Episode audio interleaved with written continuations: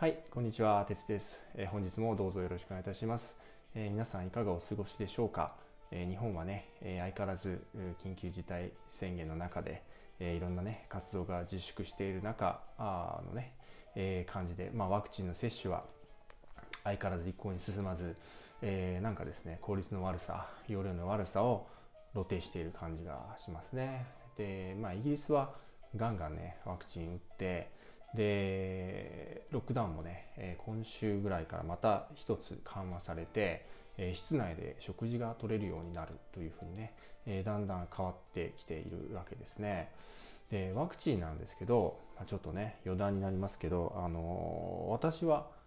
アストラゼネカのやつを打ってで私は何ともなかったんですよね。あのちょっとちょっと左左側に刺したんですけど左側がちょっとまあじんわりとしびれるかなぐらいの感じで特にその後熱とか頭痛とか何にもなくてですね。まあ普通に翌日だかジムとかに行ったりとかして全く問題なしだったんですけどなんかやっぱり人によってはですねなんかその日とか翌日ぐらいに37度とか38度ぐらいちょっと熱が出たとかね。まあそういう普通に健康そうな日本人の方でしたけどそういう話を聞いたりとかするので、まあ、やっぱなんだかんだねちょっと副作用出る人がいるみたいだなと。ね、でイギリスはその30代の40歳未満の方はアストラゼネカではなくてファイザーを打つっていう話になって今ねあのその若い方にはファイザーの方のワクチンの接種がね、えー連絡が今30代の後半ぐらいに行ってるところなんですよね。で、えっと、日本はね本当にちょっと、まあ、残念な感じですよね。いろんな政府は本当に何をしちゃってるんだろうなと国民を守る気があるのかとちょっとね腹立たしい感じがあしますよね。でこのね日本って大丈夫なのかなとこういうねあの緊急事態とか有事の際に、何もね政府がちょっと無能っぷりを露呈するというとちょっとこの国大丈夫なのかなっていうふうにね思ったりとかしますよね。で実際やっぱちょっとこのままではやばいんじゃないかな。ちょっとこれはさすがに日本はこのままいったら本当にちょっとねまあその高齢化もありますよね。少子化もありますしそれに加えてこのおなんか非効率さみたいなのがですねあると日本って本当に大丈夫なのかなってねいよいよちょっと本当にそろそろね、えー危機感を持ってもおかしくないんじゃないかなと思ったりとか個人的にはします。まあこれただの個人の意見なんでね人によってはまあ日本大丈夫でしょうと。あの年金制度とかも別に崩壊しませんよと。破綻するようなことないですよっていうね考え方ももちろん全然あると思うしそうであってほしいと思いますけどね。まあちょっとさすがにどうなんだろうと思ったりとかするわけですね。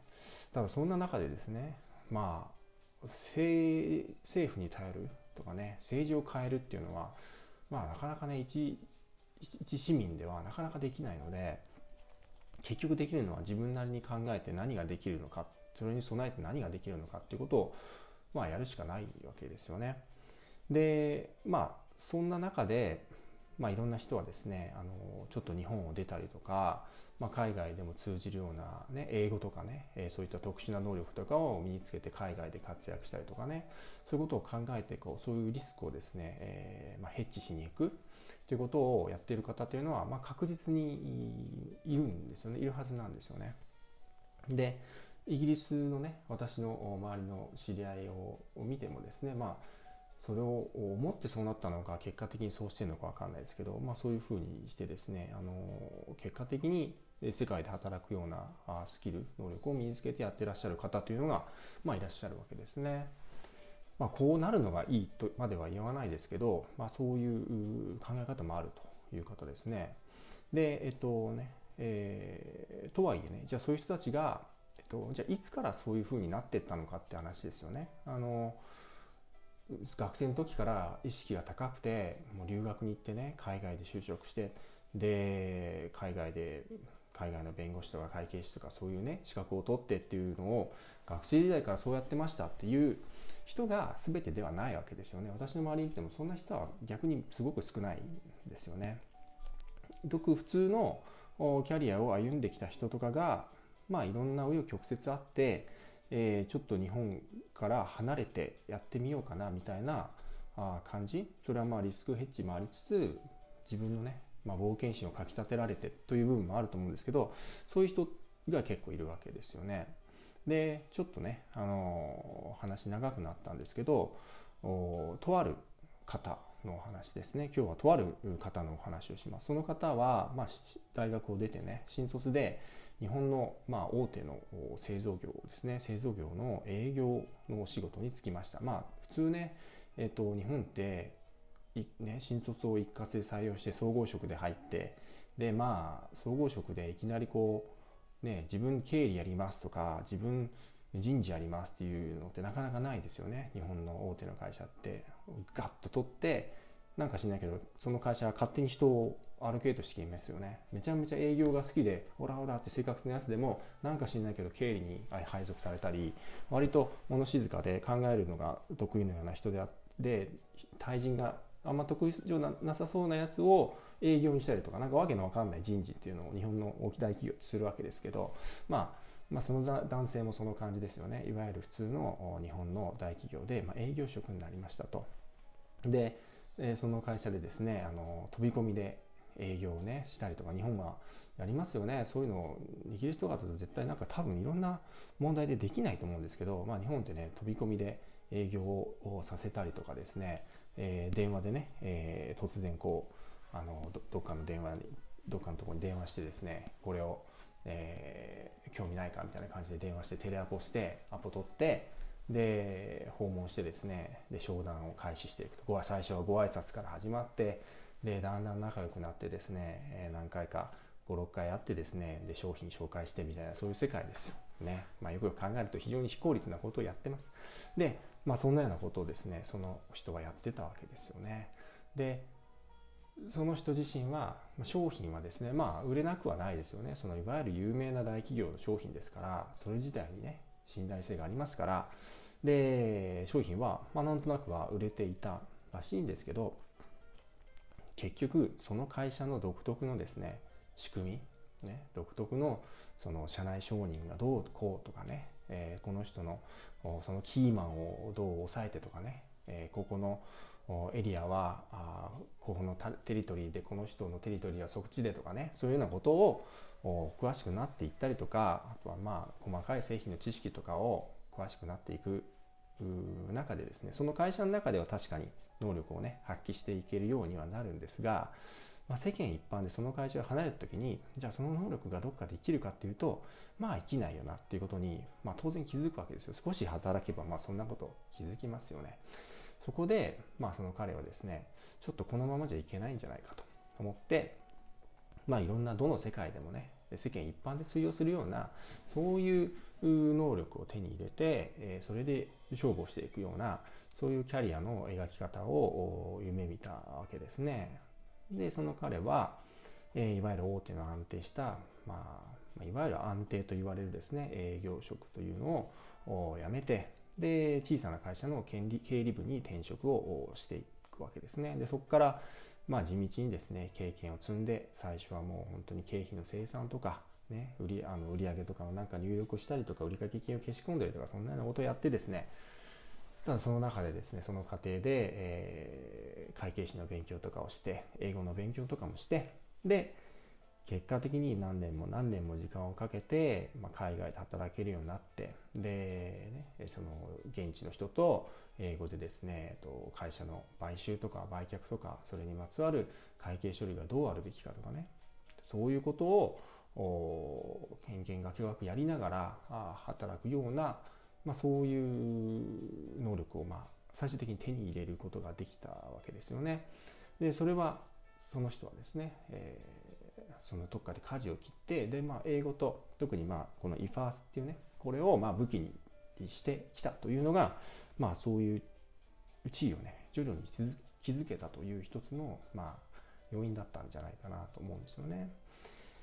でえっとここまでね話したんですが、まあ、この彼というのが実は実はこの私なんですよね私が実はそうだったんですよねあの最初別に普通になんか営業マンやってたんですよね。あの売れなくはなかったんですけど、でもあのなんかすごく違和感を感じながらですねやってましたねあこのままいたら3年もいたらまあそれなりにね、え先輩面して、えー、会社のことなんとなく分かるから、ね、後輩の指導とかしながらなんとなく成績もね、えー、有名な会社だしなんとなく上げていくことはできるだろうなとかって思ったりはしたんですがただそのね3年5年過ぎたら会社離れられなくなるんだろうなと思ったりするんですよね。で実際まあね、えー、その当時のね昔働いてた人たちっていうのはまあおそらくもう辞めずに残ってるというかちょっともう辞めるのも難しい。まあ同じような業界にね、えー、転職するその A というコンピューターの会社の営業から B というコンピューターの会社に移るとかってことはできるかもしれないですけどまあそれもね全部ドメスティックなね、あの移動をねしているだけでそんなに大きく変わるようなことではなかった。ないですよね皆さんね。そうそうなっていっているんだと思うんです。でこれがねあの一昔前だったらいわゆる安定したキャリアということになるのかもしれないんですけど今ねあのどんな会社でも中心雇用というのがね崩れてきて早期退職を募集したりとかね、えー、しているわけですし今までみたいにこう右肩上がりでですね、えー、何事もなく昇進しちゃってしてってもう給料もらえてっていうのになるかどうかなんて全く分かりません。でもっと言うともしかしたら海外の会社に買収をされるかもしれないですね。でその事業をポンとどっかに売却をされるかもしれないあなたが所属している事業部がポンとどっかに売却をされるかもしれない、ね、そういうようなことがまあここから先確実に起こっていきますよね。これはまあ必ずしも悪いことじゃないんですけどあのそうなっていくわけですよね。でそう考えた時に果たしてじゃあそのね今え、ー、と、まあ、当時のね私がやってたそのいわゆるその会社特有の処理をやってるっていうのがそういう状況において果たして安定と言えるのかというとまあ決してそうじゃないのかなと思いますよね。だからまあ私自身はその昔ね、まあ、何年かそういうのを見た上でそのリスクをまあヘッジしに行こうということでその大企業を辞めるみたいなリスクはあったけどまあね大したリスクじゃないですよそんな仕事を別になんか完全に職を失って食えなくなるわけじゃないから実は大したリスクじゃないんですよね。でそれに比べると、まあ、その先10年20年30年40年っていうもののリスクをですね、えー、まあ、回避していくというのを、まあ、その当時の私は選んでまあ今ね振り返ってみると確かにまあ今まあ自分でね胸に手を当てるとまあどこでもいつでも働けるかなってこれだけねいろんな海外とかでリファースとかね英語とかで使えるようになっとけばまあまあ、大丈夫だろう食っていけんだろうみたいな、まあ、ようなですね自信はですねやっぱ手にしていくんですよね。まあ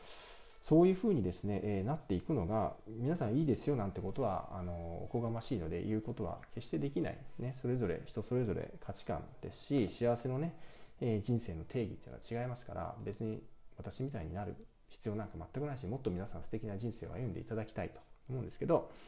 ただねこれからどうしてもやってくる不確実な時代がねありますよね。でましてや今の日本政府とか見ているとますますこのなんか将来が不確実になってきそうな感じがするんですよね。だそんな中で、まあ、こういう政府とか会社とかに頼らずに、ね、今自分がやってるうなんか全く生産性がないんじゃないか。全くこう世界のね他の外から見たら大してこう意味がないんじゃないかと思うようなことを今自分の仕事でやってるっていうのがでこれがまたずっと続くというふうに考えられるんだとしたらそれはもしかしたらシフト徐々にね何かシフトしていこうというふうに考えるのは間違いではないんじゃないかなという気がします。でもしそういうふうに考えているという人がいらっしゃるのであれば特にね若い方とか、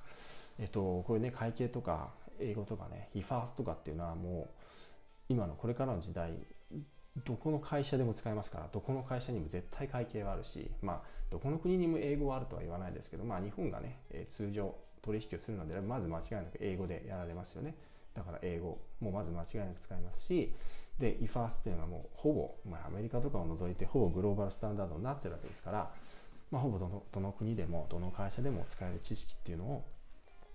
手に入れるようにするっていうのは一つおすすめだと思います。で今現状がねえー、経理でバリバリじゃないですとか、えー、なんか経理の仕事はないですとか会計の勉強したことないですとかそんなのはあの全然関係ないですね。私もそうでしたし私の周りで ACCA で活躍してる人も元営業マンですとか元、えー、なんかですねあの介護とか看護とかの仕事をしてましたとか、ね、もっと先生ですとかもうそんな人いっぱいいるんです。だからそんなのは全然関係ないので、えーね、このちょっとこういう新しい考え方にシフトして自分のねスキルで勝負していきたいみたいにもし思っている人がいるのであるならばこの ACCA っていうものがその選択肢のうちの一つなんじゃないかなというふうに、え、思うわけですね。えー、というわけでですね、えー、かつてね私もですね、あのー、本当に足を棒のようにしてですね、え新規訪問つってね、え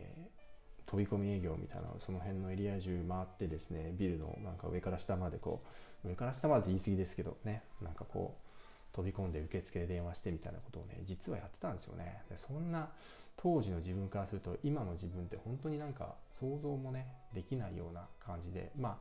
あどっちの、ね、そのまま残っていた自分と今の自分でどっちがいいのかっていうのはね本当わかんないしまあどっちでもいいんでしょうけどでもまあこういうね、えー、今こういうスキルを持って生きていっている自分も悪くないなと自分的には思ったりするんですね。まあ足を棒にしない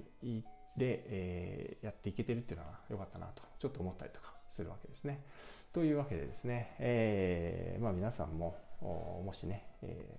ー、ちょっとまあ思うところがあるのであれば、えご検討いただいて、まあ、何でもですね、ご連絡いただければと思います。えそれでは、えっと、ありがとうございました。頑張ってください。